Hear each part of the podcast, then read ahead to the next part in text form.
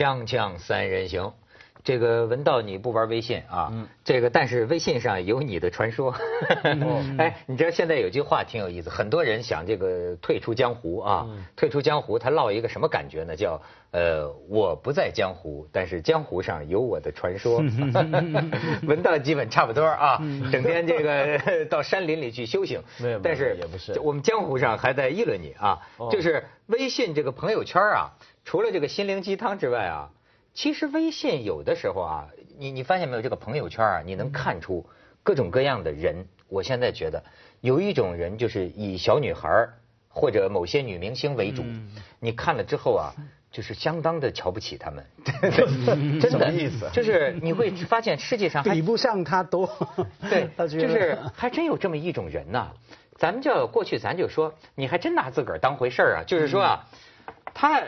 也，那就是说我今天早上啊吃了什么，穿穿了什么，哎呀我不舒服了，嗯，哎呦我这个什么的，我就这个这这个这个今天的心情不好了。啊，我今天这个小猫猫怎么着了，全是他自己，就他这个生活呀，就是你你发现他这个关注的对象只有他自己，嗯，他从早到晚他的这些鸡零狗剩，而且呢，你看这是一种什么人呢？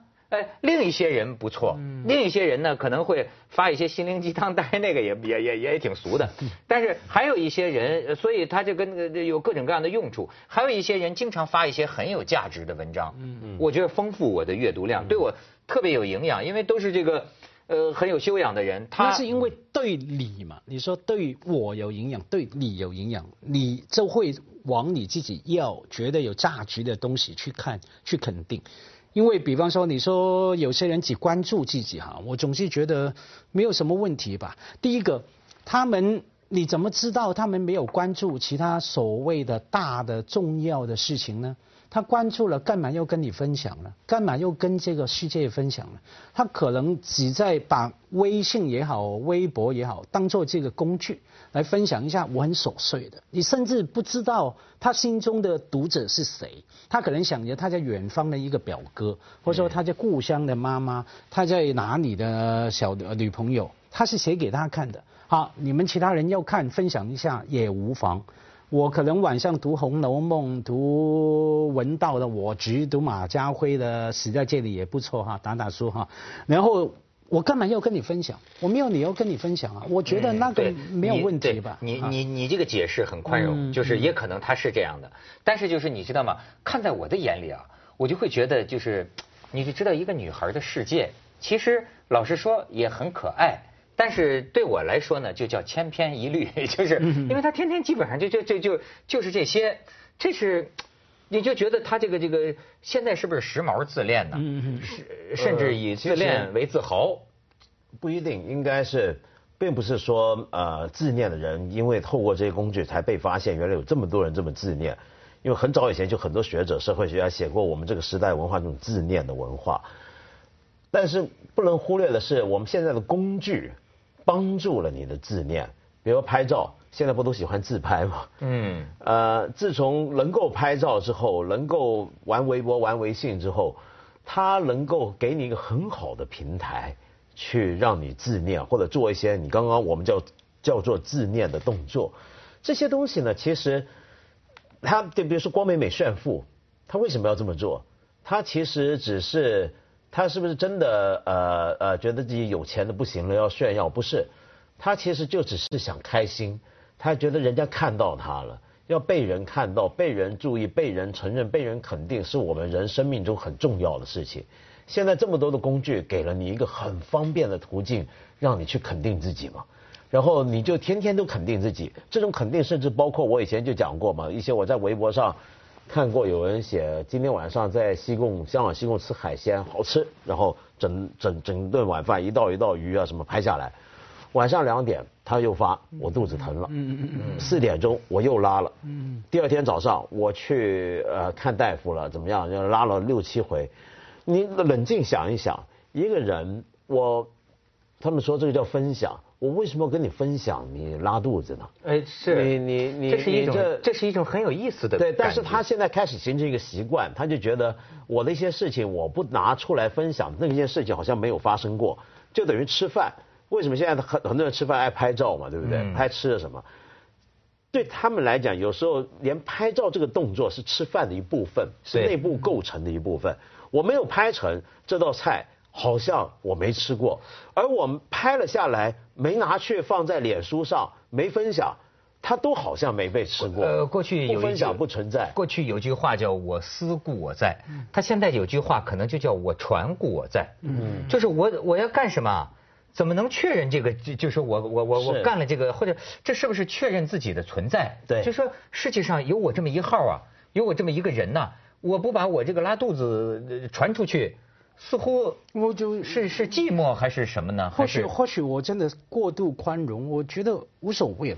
我觉得这个甚至可以是好的哈，因为你说给你一个自恋的工具，有呃有一个工具哈，让你不断的自恋下去哈，也可以说有一个工具让你不断解放你一些以前被忽略的、不许谈的一些自我的部分。比方说女性自拍，我以前写过一个文章，我谈说网上啊，你搜一下非主流自拍哈，嗯一一堆美眉拍来拍去。所谓非主流，我说开玩笑，那是非常主流，因为都是从从男人的眼睛、男人的欲望的角度作是一样，的对，表情是一样的。他一定要先先把他的 subjects，他的自我哈，嗯放在男人的位置来重看自己的身体，哈，才能满足他以为这个叫美哈，其实有了那个工具，女人是前所未有的方便，可以从不同的角度来真的重新来定义什么叫美。什么叫叫我眼中的美？我觉得重点也不仅是传跟拍，往往在于说人家的回应，他们的互动。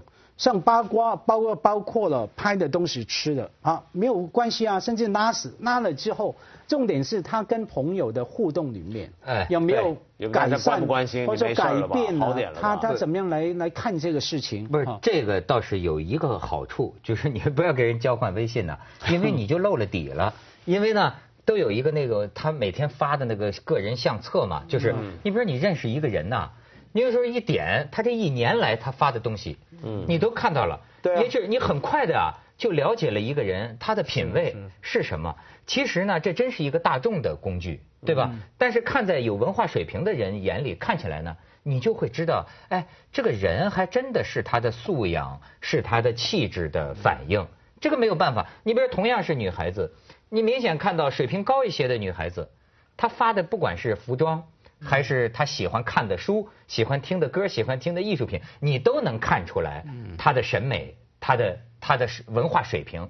同样，有些呢文化水平不算高的人，你也能如其然如其然看出来，哎，他就是这个品味，没有什么不好啊，就是你能很快的了解到一个人。对，现在有些老板他要聘请员工的时候，他都会要求那个员工告诉我你的 Facebook、你的脸书的那个 account 是什么，我要上去帮你一辈子。假如你已经玩了十年的话，我就能从过去十年知道你是个什么样的人对，。所以你看，我从来不发，我就看那天看讨厌的这些人们占用了我大量的时间，就看他一天拉几次肚子，你知道吗？但是我那天看到了，也有人传文道的这个一篇文章，挺好玩，我们正可以谈谈哈，就是奢华与教养。嗯，我先得考证一下，这是你写的吧？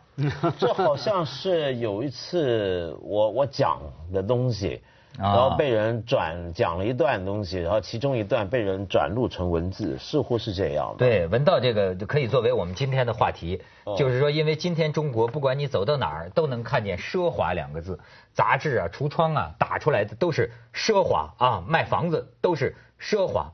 但是你看，像这个文道的这个这个这个这个这个这个这个什么，哎，你自个儿说说吧。你你 你有认字吗？我来读好了。不过我读你你也听不懂，你自个儿说说你的你的那个那个不是，我是觉得奇怪，主要观点。就是为什么今天中国，嗯，奢华变成一个这么没有被疑问的，这么一个没有问题的、很正面的一个形容词，到处流行。呃，当然，英文或者其他西方语言 luxury 也是一个很好像很好的东西，对不对？可是今天奇怪是，我们是所有的杂志、所有的刊物、所有的广告都到处讲这个奢华，那个很奢华，仿佛一个东西很奢华就很好，然后大家也在追求这个奢华。可是，嗯，所谓美好生活啊，就或者就像讲生活时尚 lifestyle 这个东西，在别的国家也都不只是奢华一面而已，还包括别的东西。比如我再举一个例子，这篇东西没讲的，你有没有注意到中国还有一个这种时尚生活文化，还有一个现象，就喜欢讨论品牌。嗯，你上那些论坛看啊，很多论坛、很多网站，比如说前两年很火的、去年很火的那个微博的博主花总，对不对？他就喜欢告诉大家，眼镜，哎呀，你们这不上档次。眼镜分五大档次，第一档怎么样？第二档怎么样？然后呢，连这个户外践行用的登山杖，他说这也分五档。然后说你们这都不入流，哎呀，这个人家一看就笑话。但是同样的讨论啊，你在很多我看到的外国的杂志或者网站上面，他们不太这么讨论问题，他们很不不太去谈，比如说手表，所谓十大名牌是哪十大，一般都当成一个笑话说着就算了。他们会觉得这所谓十大名牌这个讲法本身很可笑，但中国人很较真。我想讲的是什么？就中国人对于奢华的关注。就跟刚才我说的，对于某些生活时尚的器具、服装的品牌的关注一样，是一种很表象的东西。就看的就是这是不是最贵的，这是不是才是最牛的。而这里面他这么关心，是因为他一点判断力都没有。啊，他没办法，比如说拿个包给你看，拿个包给你看，这是不是好包？他要直到知道了这是什么牌子，而这个牌子他得上网查是十大品牌排第几档，对，他才能肯定是不是好包。他没办法一摸这个包。看看做工，看看款式，来决定它是不是个好包。而做到这样的一个判断，你需要的不只是对奢华的追求，不只是对品牌的追求，还包含一整套审美的、经验的、个人需要的综合的了解。这你就得夸夸我了。你像我，因为我也不懂外语，所以我什么牌子都不认识。我真的就凭着这个自己的感觉买到之后，别人都惊叹说：“哎呦，你这个这个牌子啊！”太奢华了，你怎么能选择这个？我说我完全不知道，就是个人品味啊。哎呀，真是有教养。锵锵三人行，广告之后见。你看人家文道这个文章里写啊，就说这个老派的绅士一件大衣穿二十年，这个贵族他们会称赞一个人的朴实和这个惜物，就爱惜东西，低调而不张扬。你知道我想起什么？上次我们俩去台北。那个、那个、那个、那个、那个研那个所，就胡适他们那个，呃，就是胡适博物馆、胡适纪念馆在中研院对对，就看这个胡适的这个眼镜，胡适的那个皮的拖鞋是吧？皮的拖鞋和他那个大衣，就是穿了很多年，但是咱们俩一看都有一个感叹，就就哎呦，原来胡适就是那种老绅士，他就是留洋，他这是真的那种老绅士，也是一件大衣，但是特别有范儿，特别有型，但是他他他穿很多年。对，可能我我这个印象是从哪来？因为我以前读很多的一些的英国的散文啊，或者小说，他们里面常常出现类似的话，就称赞一个人的时候，说称赞这人真是绅士。你看他这个帽子，已经戴了二十年，这是顶好帽子。哎，对对对，就就很他们不太去谈这是什么牌子啊，这是今年是不是最贵是这个？哎呀，你这个帽子是很好，但是不如那个，因为那个帽子更贵。他们不太用这样的方法谈，我觉得这蛮有意思的。这当然当然，我可是我经常想，假如胡适哈活在现在的年代，他会怎么样来回应哈？会受到怎么样的对待？比方说，呃呃呃，你说品牌这个东西啊，他那个年代没有那么多的品牌品牌广告，他也不用去拍杂志封面，也不用去颁奖礼哈。你去颁奖礼，你去了三次，每次穿这样的西装，别人会说你的。或者说会会取笑你，会有压力。当然你可以不理会那种压力哈。我的意思是说，那绅士是越来越难做的一个事情，越来越困难哈。以前往往可能一个理由是没得选择，也没有相对的没有那么大的压力啊。现在不断看到广告告诉你。光是手机每半年要换一个，不然你就落后落伍等等哈。那那个我觉得现在做一个绅士哈，就像你文章里面除了说什么豪华奢华以外，还有两个字嘛，教养嘛，养教养教养教养。教养是需要长时间的事情嘛，养成了、培养的哈。那那个越来越困难，在养成的过程里面出现了太多的压力、太大的变数哈。你越来越不容易去做绅士的选择啊。包括我刚说胡适哈，假如那个年代我也好奇，假如有狗仔队，有那种八卦周刊。他会是什么样的状况那？就斯文扫地了。啊，对对啊，我他没拿到博士学位，这号称胡适博士，他有什么花花草草的江湖传说等等哈，那怎么说呢？你知道，就是呃，我也是逐渐的这个自我教养我自己哈，我才发现真是很难想象，曾经在某一个时代啊，这个高端人士他有一个教养，连出名都是羞耻的。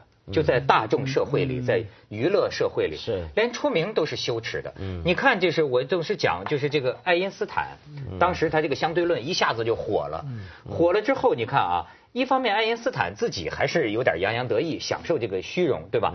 但是呢，他羞耻，而且整个的物理学，就是说学者，我们是象牙塔里的，你怎么现在混成明星了？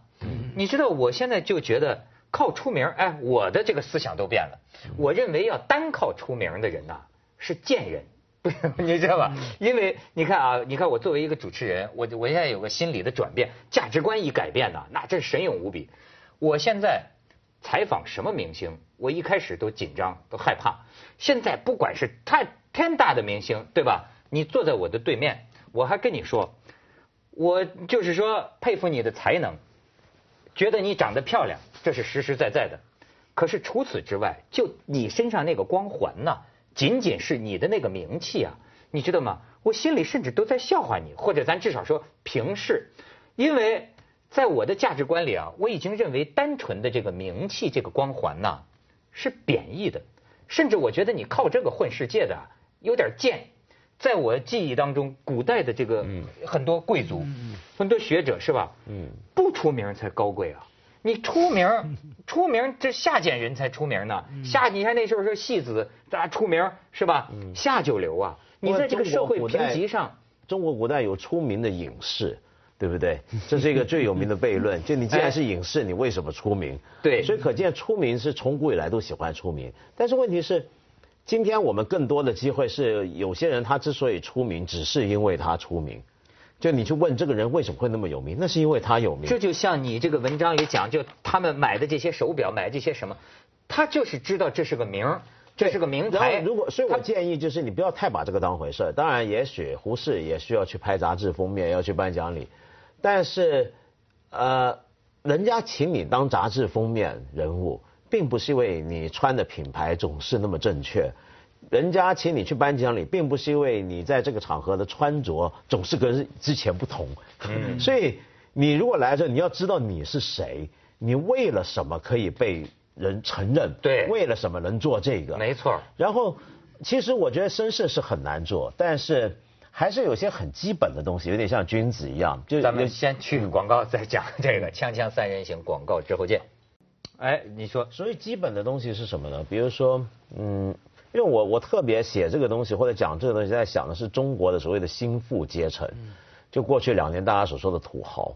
那么这些所谓的土豪，大概是今天所有的奢侈品市场的主要的对象。呃，他们大概也很关心奢华，为什么呢？是因为他们可能需要觉得自己该有个面子，配得上自己的里子，或者希望人家看得起。那这时候他们最快捷、最简单的方法，也许就是刚才我说网上品牌的排行榜，对，穿什么东西、用什么东西叫做上档次、够大气，在国内也好，出国也好，人家瞧得起你。嗯，这时候讲教养当然是很漫长的事情，很困难的事情。要做绅士也是很很难的，不是一天两天就能够有个速成班教哦，就像那些什么熟女班一样，没有这种事儿。可是还是有一些很根本的原则，而这个根本的原则跟西方东方无关。中国人自己以前做人也是讲究这个，就是多点顾虑人家的感受，就够了。比如说，我们常说为什么有些人就说，哎呀，说一个人开门，开了门之后会把那个门扶一下，不管后面来的是男还女，你都稍微扶一下。因为有些西方英文英文里面有一些讲法，就是讲一个传统说，绅士永远不会在另一个人面前把门这样子啪大力合上。对意思就是说，你后面有人过来，或者你不知道后面有没有，你会看一看有没有人过来，你扶一扶门，这是基本礼貌。但是我们把这些礼貌规矩全部还原掉，它其实是什么？它背后的原则其实就是，你顾虑一下其他人的感觉，你稍微想一点。别人，想到别人。我是说，我们以前谈什么叫文明嘛，嗯，有一个说法是说，当一个社会开始懂得从别人眼睛来看这个世界，或者说看回自己。